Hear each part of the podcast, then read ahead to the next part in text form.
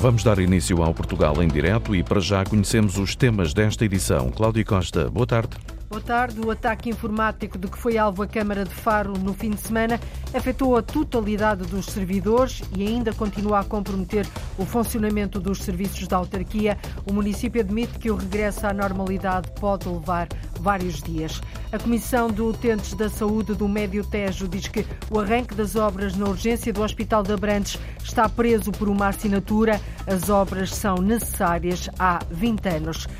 Na rubrica O Vinho Não Cai do Céu, hoje vamos ouvir uma entrevista ao proprietário e produtor da Quinta dos Abibes, no Supé do Bussaco. Vamos conhecer as novas apostas da herdade da Lisboa, no coração do Alentejo, na Vidigueira, e assinalar os 10 anos de O Proibido, o vinho de Márcio Lopes, um dos grandes enólogos de Portugal. Portugal em direto, emissão na Antena 1, RDP Internacional, Antena 1 Madeira e Antena 1 Açores. A edição é da jornalista Cláudia Costa. Os municípios portugueses vão receber uma verba de 104 milhões de euros, uns mais do que outros. É uma transferência adicional do Fundo Social Municipal. O montante pode ser usado em qualquer tipo de despesa, este ano ou no próximo, e as autarquias, Paula Verã, não têm de justificar onde vão aplicar o dinheiro que lhes é devido há três anos. É através do Fundo Social Municipal que as autarquias suportam despesas como o transporte de alunos ou parte das refeições escolares. Verbas que, por uma questão de interpretação da lei, fez com que durante três anos os municípios não recebessem o que lhes era devido. Carlos Miguel, secretário de Estado da Administração Local e Ordenamento do Território, explica o que se passou. Nos anos de 19, 20 e 21, houve uma, interpretação da forma do cálculo do Fundo Social Municipal para os municípios e dessa má aplicação da forma resultou um crédito dos municípios sobre a administração central. Este ano, em 22, com essa leitura uh, correta e coincidente, uh, chegou a altura de acertar essa conta que três anos de atraso. Contas feitas e corrigidas, os municípios vão receber 104 milhões de euros, uma transferência adicional do Fundo Social Municipal. O Fundo Social Municipal é canalizado a despesas determinadas, ou seja, são verbas que pagam ainda assistentes operacionais do primeiro ciclo, são verbas que pagam transporte escolar, são verbas que pagam alimentação, só que ao dia de hoje não faz sentido estar a repercutir este dinheiro no pagamento dessa despesa, que foi uma despesa que já foi feita. E por isso os municípios são livres de aplicar este dinheiro nas despesas que melhor entenderem, ou mesmo em investimentos como despesas de capital. E quem gastou mais vai receber mais, ou seja, as autarquias que mais dinheiro utilizaram nas áreas do Fundo Social Municipal vão agora ter mais dinheiro na conta para gastar onde melhor entenderem. Os montantes foram calculados município a município, por isso foi aqui um trabalho exaustivo. A partir eh, de agora, por isso em finais deste mês, princípios do mês de dezembro, os municípios começarão a receber esses valores. E por isso esta verba poderá, poderá tanto ser utilizada já neste final de ano, se tiverem despesas para o efeito, como transitará, poderá se transitar para o ano de 23 e aí terá digamos, também a aplicação que bem entenderem. E pelas contas, os municípios que vão receber mais dinheiro são o de Sintra, com mais de 4 milhões de euros adicionais, Vila Nova de Gaia recebe acima dos 3 milhões de euros e Loures com uma entrada em cofre de mais de 2 milhões de euros.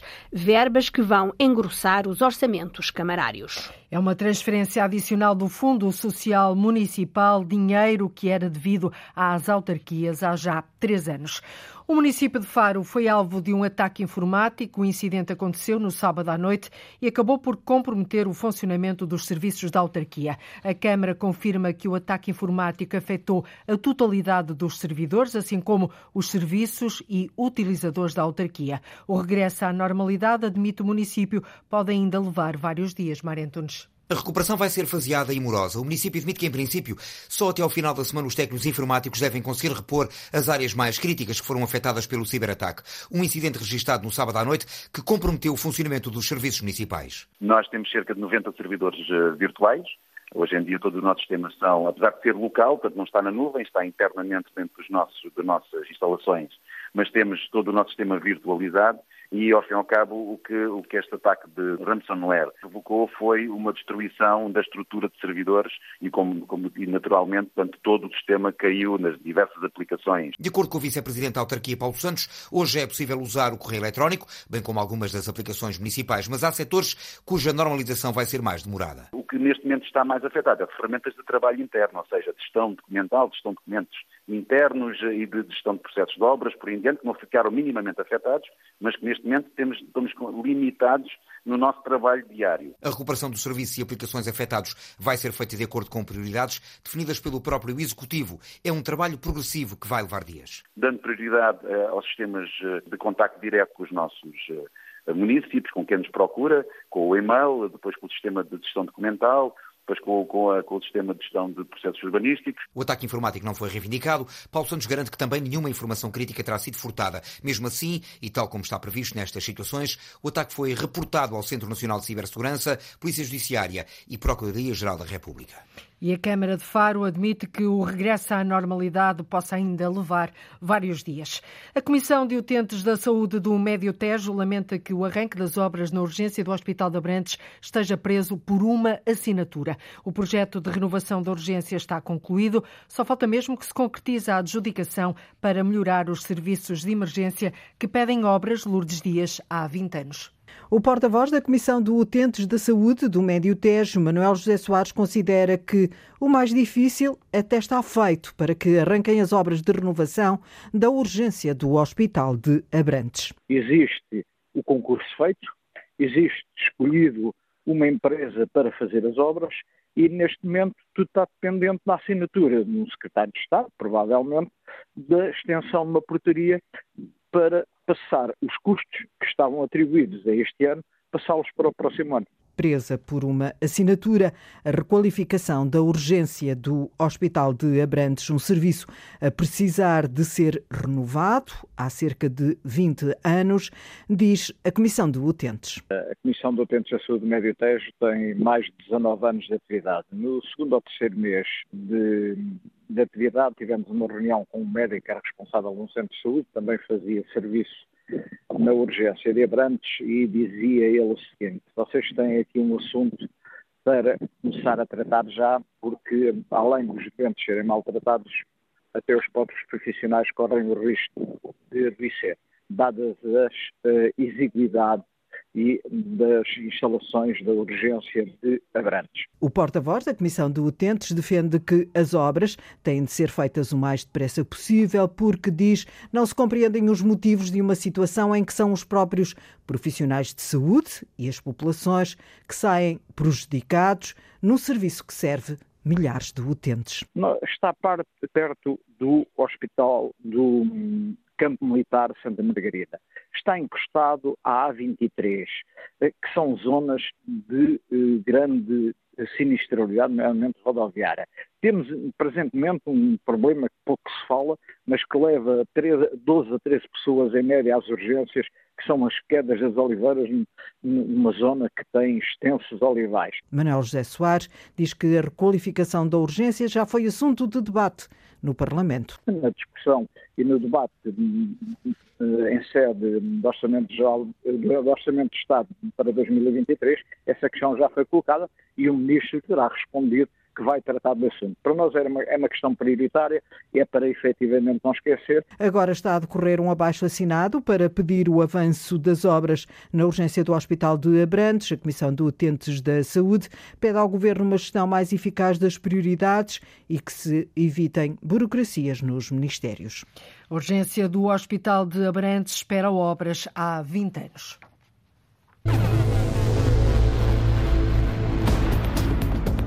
A rubrica O Vinho Não Cai do Céu de hoje começa a ser decantada no Alentejo. Quando se prova Passo dos Infantes, hoje em dia começa-se a associar a uma marca que é um, bocadinho uma pedrada no charco dentro do, do Alentejo. É depois servida na bairrada. Temos exposição solar durante todo o dia.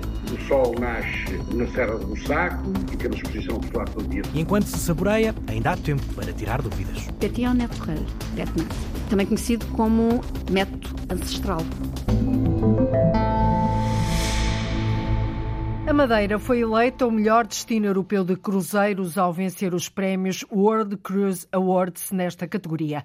A Secretaria Regional de Economia salienta o facto de esta ser a primeira vez que a região autónoma foi nomeada de forma espontânea pela organização do concurso e o certo é que ganhou à primeira. Os prémios são equivalentes aos World Travel Awards, que de resto a Madeira também venceu como melhor destino insular da Europa. O secretário regional de Economia, Rui Barreto, destaca a importância do mercado de cruzeiros para a economia da região. Cada passageiro desembarcado gasta à volta dos 80 euros. Nós temos eh, cerca de 600 mil passageiros desembarcados, o que traduz numa receita na economia direta à volta dos 50 milhões de euros. Sendo certo que os portos da Madeira são também um primeiro ponto de contacto dos turistas com a ilha. E muitos, numa escala de um dia, de algumas horas, e percorrendo a nossa maravilhosa Ilha da Madeira, uh, regressam por via aérea, ficando numa, numa estadia mais longa, o que também é uh, particularmente relevante e obviamente que nós queremos num mercado que está a recrudescer, está a retomar paulatinamente, continuar a posicionar os portos da Madeira no sentido de incrementar mais escalas o secretário regional do Turismo lembra que os portos do Funchal e Porto Santo têm sido alvo de vários investimentos. Entre janeiro e outubro deste ano, os portos da Madeira receberam 227 escalas e mais de 250 mil passageiros. A opinião é generalizada. Hoteleiros e comerciantes dizem que este foi o melhor verão de sempre no Porto Santo. Uma convicção reforçada pelos meses positivos de outubro e novembro. Mas janeiro e fevereiro continuam a ser uma preocupação, uma grande preocupação, numa ilha que consideram deve ser vista como destino alternativo à inoperacionalidade do aeroporto da Madeira. Marco António Souza. No verão, o número de habitantes do Porto Santo aumenta cinco vezes, de 5 mil passa para 25 mil. A razão é a maior presença de madeirenses na ilha. Miguel Velosa, presidente da Associação de Indústria, Comércio e Turismo, diz que com os novos voos domésticos da EasyJet, a Ilha Dourada está a tornar-se também o cantinho de todos os portugueses. Após a pandemia, cresceu imenso a procura do Porto Santo, principalmente pelo mercado português, tendo em conta a proximidade e a dificuldade na altura do, do Covid para poder saírem do, do país, daí que o Porto Santo tornou-se o cantinho do, dos portugueses e não só dos madeirenses. Apesar das limitações na mão de obra, este foi um grande verão no Porto Santo. Realmente eh, deu eh, pode-se dizer um boom, teve um boom, onde, claro, que o mês de agosto é aquele onde se incide mais a procura, mas consegui preencher eh, desde, desde, desde abril até, até outubro com um índice bastante alto. O destino é sazonal e o inverno é um desafio, confessa Bruno Martins, diretor do Grupo Vila Baleira. A verdade é que janeiro e fevereiro são meses que tradicionalmente são mais, mais fracos. Temos apenas um voo, um não, um voo de, de Dinamarca e dois de, de Lisboa. Portanto, esperamos que este voo de Lisboa de facto ajude a compor um, um bocadinho mais o inverno, mas sabemos que o inverno é de dezembro a fevereiro é sempre um pouquinho mais fraco. Por vezes, o mau tempo na Madeira torna inoperacional o aeroporto. A alternativa é o aeroporto do Porto Santo. Os desvios tornam-se fonte de rendimento para os hotéis e são oportunidades para promover o destino, explica Bruno Martins. No passado, menos do que agora, nós até contávamos com isso no orçamento. Portanto, nós já esperávamos que houvesse sempre uma percentagem de, de, de voos divergidos para o Porto Santo e que isso, invariavelmente, acabava em receita e, obviamente, em promoção também, uma oportunidade para promovermos o hotel e o destino. Para o hoteleiro, o Porto Santo tem de ser encarado como alternativa segura e credível ao aeroporto da Madeira. Acredito que mais cedo ou mais tarde vai acabar por, eh, por ser formalizado e com todos os players uh, do mercado estarem conscientes daquilo que terá que ser feito quando acontecem situações desta natureza, mas hoje em dia já é, já é, já é um plano de contingência, já, já existe. As vantagens e desvantagens do destino Porto Santo aos olhos de hoteleiros e comerciantes. O certo é que todos dizem, hoteleiros e comerciantes, que este verão foi o melhor de sempre no Porto Santo. Sem sinais de reforço de capturas de atum nos Açores, foi assim que terminou a reunião da Comissão Internacional de Conservação dos Tunídeos do Atlântico. Neste encontro foram definidos máximos de captura autorizadas. Nas próximas negociações, já agendadas para março, vai ser feita, Luís Branco, a distribuição da cota por países.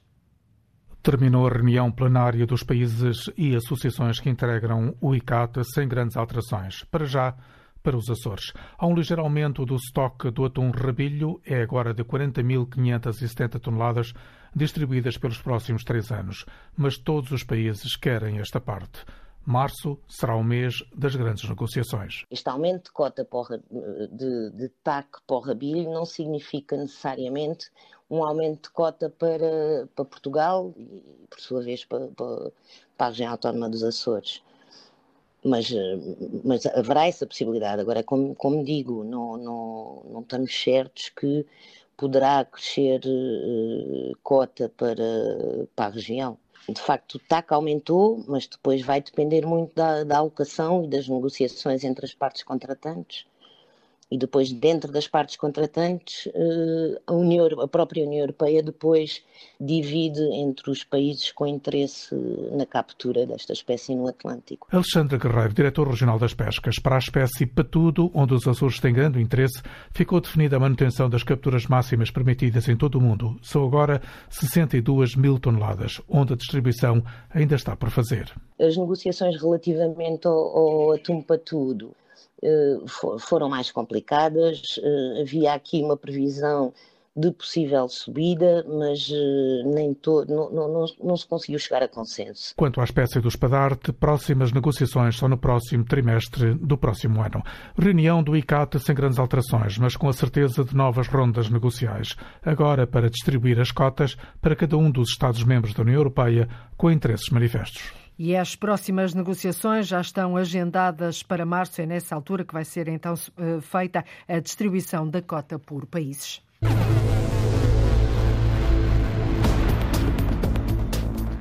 Dar oportunidade a quem nunca a teve. São jovens que vivem em zonas onde a exclusão social é algo sentido, que estão no ciclo de pobreza e são jovens, sobretudo, que têm uma vontade enorme de sair deste ciclo. É a missão da Ajuda em Ação, uma organização que muda vidas, como a do Ricardo. Para ser efetivo, estou feliz, estou orgulhoso de mim. Uma história que vamos conhecer no Portugal em Direto.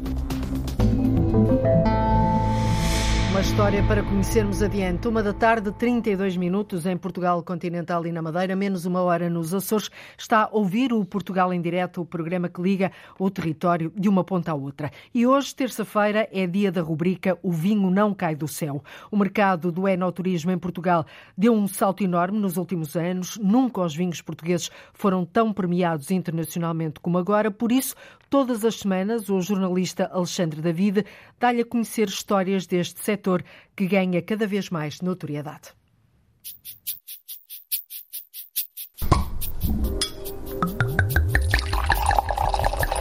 O vinho não cai do céu. Um espaço com muita uva.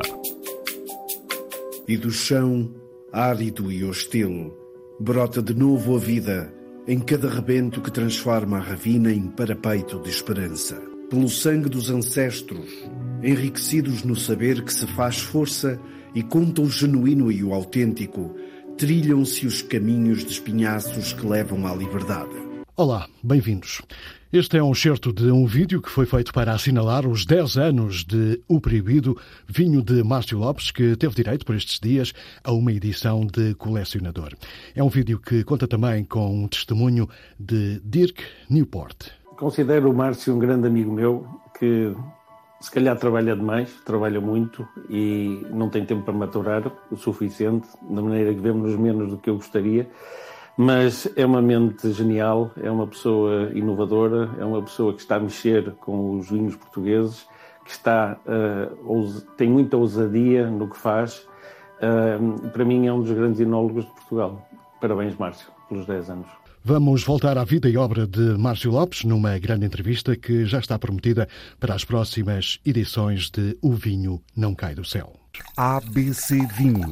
Afinal, não é tão complicado como parece. E hoje regressamos aos momentos em que tentamos descodificar algumas das expressões ligadas ao mundo dos vinhos e que, às vezes, causam ruído. Como é habitual, a aula fica por conta da canção Teresa Gomes e hoje falamos de quê, Teresa? Pétillon naturel, PETNAT, também conhecido como método ancestral. Método ancestral ao PETNAT, a origem dos vinhos espumantes, portanto, aqui estamos a falar de um vinho cujo gás carbónico é natural, provém da fermentação, ao contrário dos espumantes naturais, não provém de uma segunda fermentação, mas sim da primeira fermentação, em que o tal gás carbónico não é libertado à atmosfera e uh, é, é, acontece num, num, num, recipiente fechado, habitualmente na garrafa fechada, e tem que obrigatoriamente se misturar com o vinho. Logo, é, um, é uma, é uma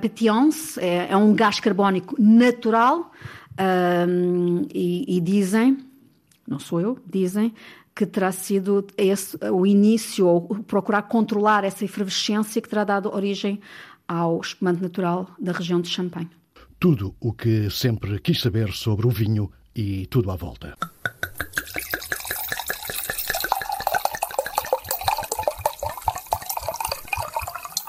A viagem de hoje leva-nos agora até à Vidigueira, bem no coração do Alentejo. A herdade da Lisboa tem novos vinhos para mostrar, bem como um novo espaço virado para o enoturismo. A família Cardoso procurou um enólogo jovem, Ricardo Charep Silva, e outro mais experiente, António Celas. Foi precisamente o enólogo mais jovem quem explicou ao vinho Não Cai do Céu os trunfos que a herdade da Lisboa tem para mostrar. Eu venho de Estremoz, nasci em Estremoz, estudei Engenharia Agronómica em Beja e o meu percurso profissional começa na Herdade dos Grous.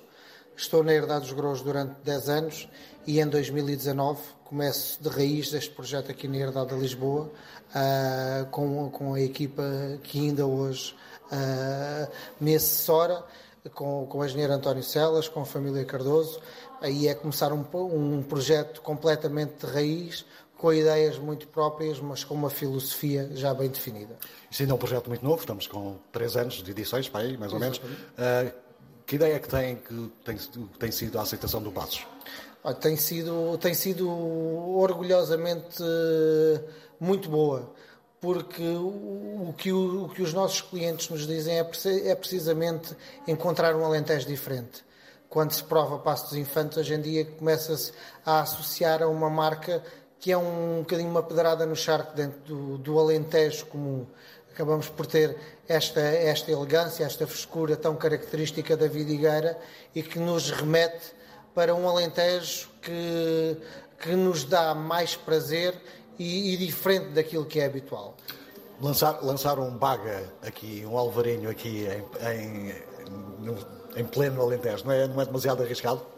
Não, não é arriscado porque nós conhecemos muito bem as nossas vinhas, conhecemos muito bem o nosso terroir, conhecemos uh, as características da vidigueira e especialmente aqui da Herdade de Lisboa, com os seus solos xistosos, que nos permitem uh, ter vinhos com muita acidez natural, com muita frescura, que são as duas características que, que demarcam estas castas, tanto o alvarinho como a baga, uma da região dos vinhos verdes, outras da Bairrada, tem este denominador comum. Ricardo Charep Silva, da Herdade dos Grus, para a Herdade da Lisboa, para mostrar uma nova vidigueira. Os mágicos. A palavra aos produtores e enólogos que nos levam ao céu. E chegamos assim à parte final desta emissão. Estamos no sopé da Serra do Bussaco, em pleno esplendor da Bairrada. É aqui que Francisco Jorge Batel Marques, proprietário e produtor da Quinta dos Abibes, mostra o que vale. Uma conversa que começou na vindima deste ano, mas onde Francisco também explica mais à frente o que é, afinal, um. Nós temos um ano onde as maturações de todas as castas são, foram mais atrasadas. Antes daquela semana de chuva, vindimámos as bases, ou seja, das uvas para a produção de espumante, que são vindimadas no estadio de maturação mais precoce. E depois deixámos os tintos, as castas tintas, com o objetivo de fazer vinhos tranquilos, portanto, os vinhos que nós conhecemos, normalmente chamamos vinho, para depois esperarmos pela evolução do tempo. Mas eh, já dá para perceber se a produção vai baixar, vai subir, vai ser igual aos anos anteriores? Não, dá para perceber e é quantitativamente superior aos anos anteriores. E a qualidade? Já conseguem perceber se a uva está, qualidade, está, melhor, está, melhor, está melhor este ano do que nos anteriores? Está na média. Eh, eu diria que para espumantes estão muito bons, eu não lhe consigo ainda adiantar se para tintos estarão muito bons ou não, uma vez que só depois da vinificação feita é que podemos, é que podemos uh, aquilatar esse, essa, essa questão.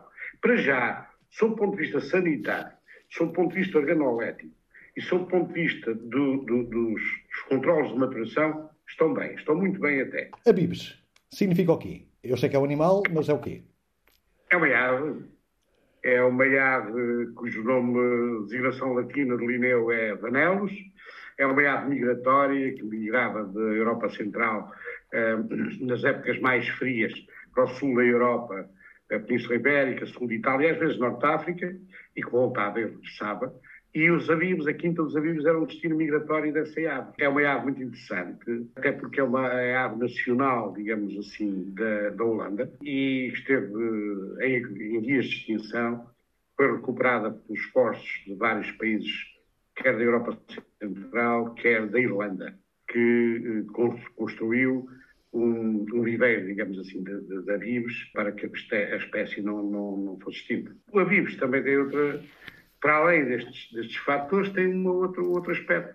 É um aspecto ligado à história do vinho, é um aspecto ligado também ao meu trajeto de vida. É uma árvore que me acompanhou quando eu era criança, eh, ia para a escola primária e via os bandos de vivos e adorava ver os bandos de vivos, eh, com o seu cantar característico, e, portanto, dada a necessidade de ter uma designação para, para a Quinta, escolhi o nome Quinta dos Avivos, eh, pela confluência destes fatores. Pode, pode descrever um pouco uh, o tipo de terreno em que as vossas vinhas uh, estão plantadas? Estão no sopé da Serra do Bussaco, uh, numa zona onde há grandes amplitudes térmicas, quer no verão, quer no inverno, mas particularmente no verão. Os solos são predominantemente argilo-calcários e temos uma parte que é onde predomina muito mais a argila do que o calcário. São solos com aptidão que eu acho excelente, mas sou juiz em causa própria, que eu acho excelente para a produção de, de, de vinhos, para o desenvolvimento da vitis vinífera, da videira. Esta é a nossa tipologia. Estamos, não estamos em impostas, estamos num plano, toda a vinha, toda a Quinta dos Abibos, que são 10 hectares de vinha, é um plano, eh, e temos uma exposição solar muito, muito engraçada, porque temos exposição solar durante todo o dia. O sol nasce eh, na Serra do Saco e põe-se na direção do mar, no, no, oeste, e temos exposição solar todo dia. Não temos períodos de sombra, desde que haja sol, não temos períodos de sombra durante todo o dia. Os encantos da Quinta dos Abibos, no final de mais uma edição de O Vinho não cai do céu. O resto da conversa com Francisco Bater Marques pode ser ouvida na versão podcast em RTP Play, Spotify e também Apple Podcast. Dúvidas, críticas e sugestões podem ser enviadas para o e-mail alexandre.david.rtp.pt. Então, Saúde e boas provas. Exatamente. Saúde, boas provas e até para a semana. Alexandre, o vinho não cai do céu às terças-feiras aqui no Portugal em direto. A Cime Douro, a comunidade intermunicipal do Douro, vai distinguir os primeiros 40 turistas que completaram o passaporte Douro. Trata-se de uma iniciativa lançada na região doriense no verão do ano passado para impulsionar o turismo a seguir à Covid-19. O objetivo é visitar e carimbar 76 pontos de interesse turístico inscritos no passaporte Douro e que estão espalhados pelos 19 municípios da comunidade intermunicipal Afonso de Sousa.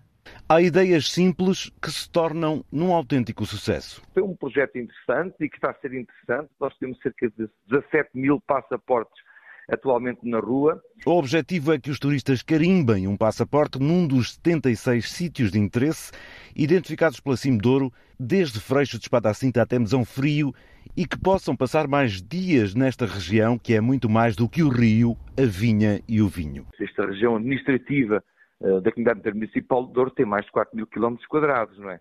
São 19 municípios, é impossível que este, este trajeto se consiga fazer uh, num ou dois dias. As pessoas terão que fazer, terão que regressar, terão que permanecer. É também uma forma de nós conseguirmos fixar os turistas mais algum tempo nesta região do interior. Carlos Silva Santiago é o presidente de Sernancelho e da Cimdouro. Este é um território viciante, diz, e cada vez mais único, à semelhança do carimbo das visitas que se vão fazendo. Quando se inicia o processo do carimbo, acaba por ser algo viciante e depois, pronto, é este exercício, naturalmente, de passar pelos, pelos espaços, os espaços estarem, estarem abertos, estarem disponíveis, as pessoas possam conversar e sentir esta ruralidade da, das nossas gentes, do nosso povo. Isto é, é sem dúvida extraordinário. Há que aproveitar esta ruralidade e aproveitar esta oportunidade que ainda temos no interior.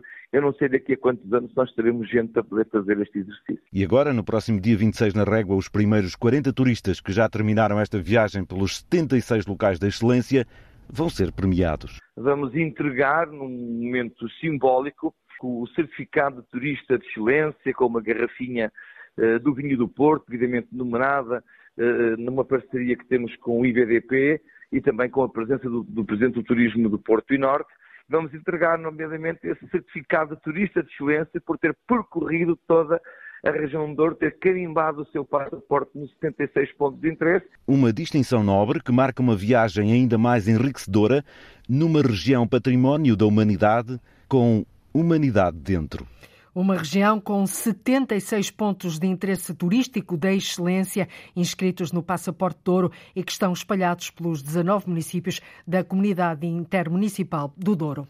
A limpeza de lameiros e mato no Planalto Mirandês está a ser feita por burros de raça autóctone desde 2015. É um projeto piloto coordenado pela Associação para o Estudo e Proteção do Gado Asinino e pelo Instituto Politécnico de Bragança. Ora, para diminuírem a carga combustível, durante um largo período de tempo, os burros ficam confinados a uma área de 7 hectares de terreno, controlados por uma cerca elétrica, como explica o técnico Miguel Nova percebe que a cerca elétrica é o sinal para ele não sair desta área e durante esse período, de três meses a seis meses, está a fazer a gestão da carga combustível.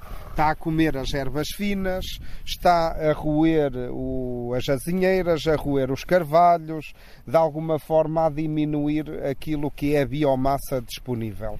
É interessante, não é? Porque desde que começámos em 2015, eh, cada vez se torna mais importante o uso de animais na gestão da carga combustível.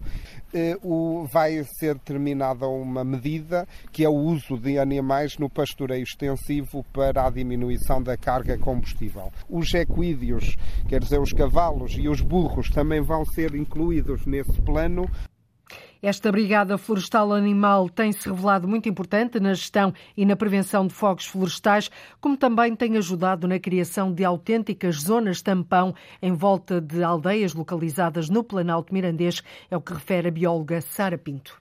Os burros aparecem-nos aqui como uns aliados no combate aos incêndios, porque podem criar estas descontinuidades na paisagem uh, de zonas com clareiras. Claro que uh, tem que haver um bom maneio, não nos podemos esquecer que são animais domésticos. Uh, em zonas que nós consideramos apropriadas, nomeadamente uh, ao redor das aldeias, podemos criar estas zonas tampão para que os burros uh, possam efetivamente baixar a quantidade de mato e de, de, de, de, vegetação combustível. Outras zonas consideramos que são importantes para, para a biodiversidade e, e porque também queremos ter floresta nessas zonas, já não será tão pertinente e tão útil colocar lá os burros.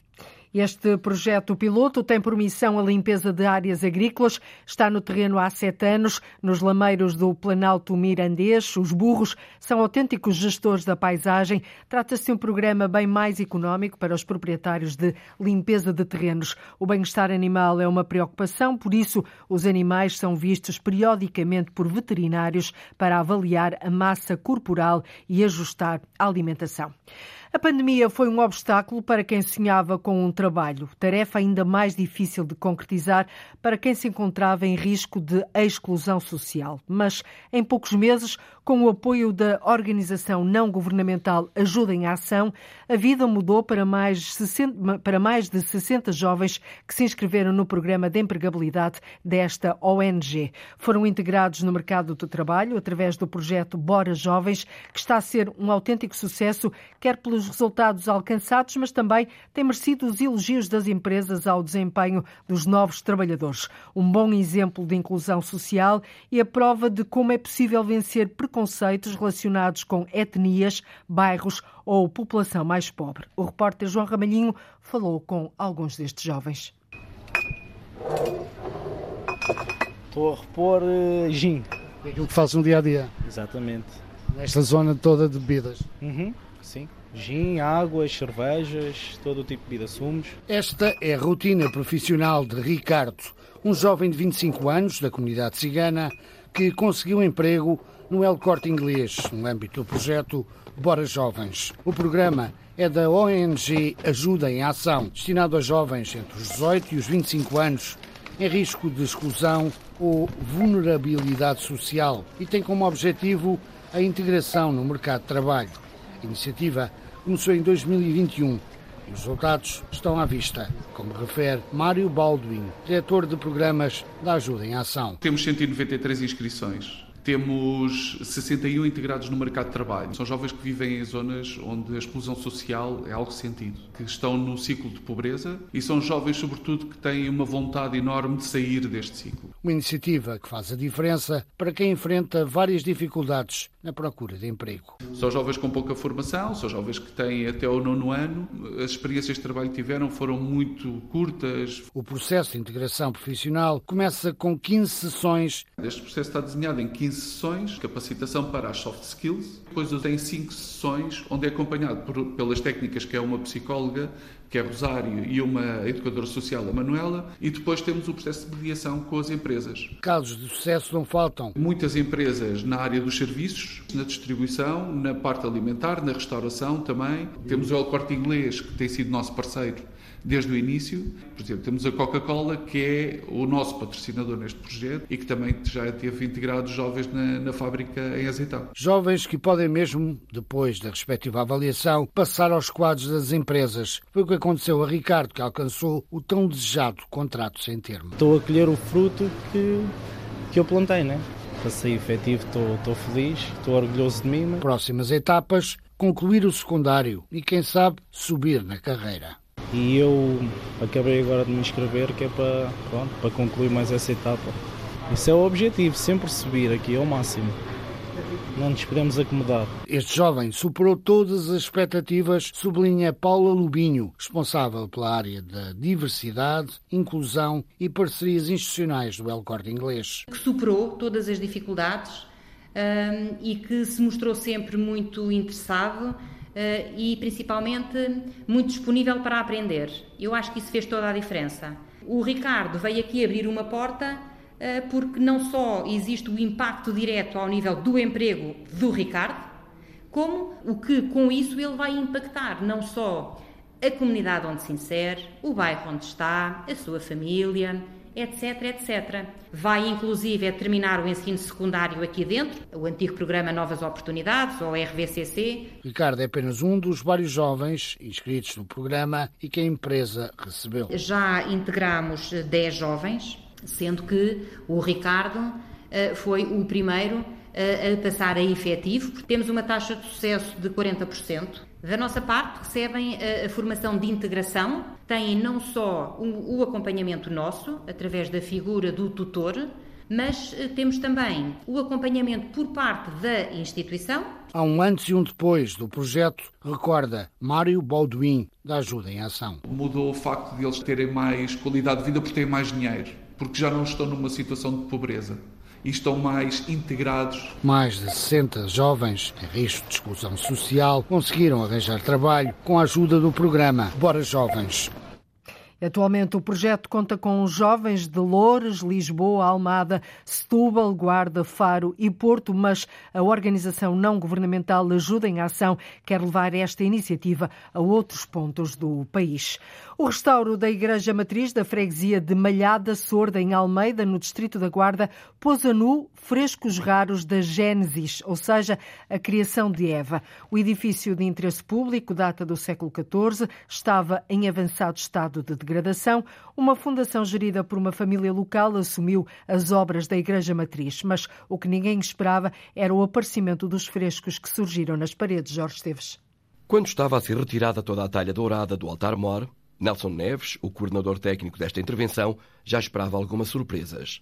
Mas tantas e uma tão boa, não. Tanta surpresa junta, não. E neste caso, acho que posso dizer que foi uma agradável surpresa. O que nós estamos a ver aqui é a igreja, permita uma expressão despida, É uma igreja que neste momento não está ao culto, está encerrada para obras, mas também temos que imaginar esta igreja, antes de ter sido desmontada, portanto, até há uns meses atrás, que toda esta zona do teto, todos os tetos, todas as paredes, estes altares estavam todos revestidos de talha eh, policromada e dourada. A igreja apresentava uma série de patologias que estão a ser solucionadas. Neste momento, para intervencionar o património de forma correta, teve que ser desmontado porque havia deficiências estruturais que careciam de um trabalho estrutural mais profundo e, portanto, obrigou à sua desmontagem. Vai tudo voltar ao local onde estava exatamente. Vamos aproveitar este período para fazer toda a documentação, que temos o privilégio de ver alguma coisa que muitas pessoas não puderam ver durante muitos séculos. É isso que nós temos que ter essa noção. Séculos, muitos, muitos séculos.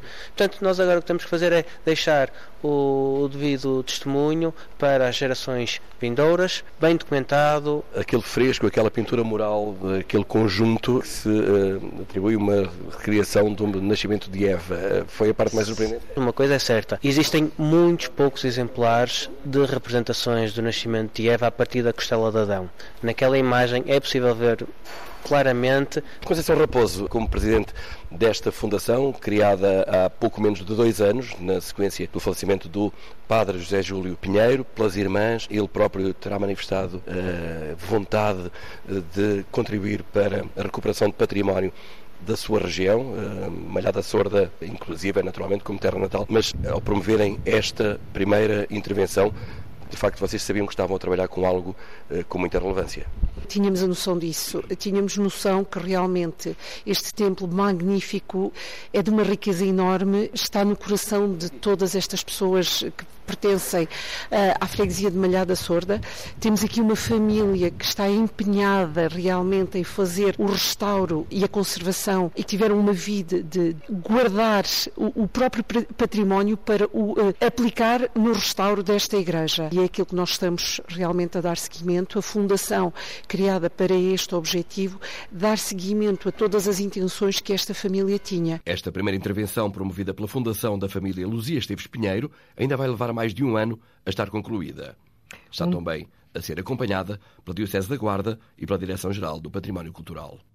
Um templo de uma riqueza enorme, a Igreja Matriz da Freguesia de Malhada Sorda, em Almeida, no distrito da Guarda. Os trabalhos de restauro trouxeram à luz do dia frescos raros que estiveram escondidos durante muitos séculos.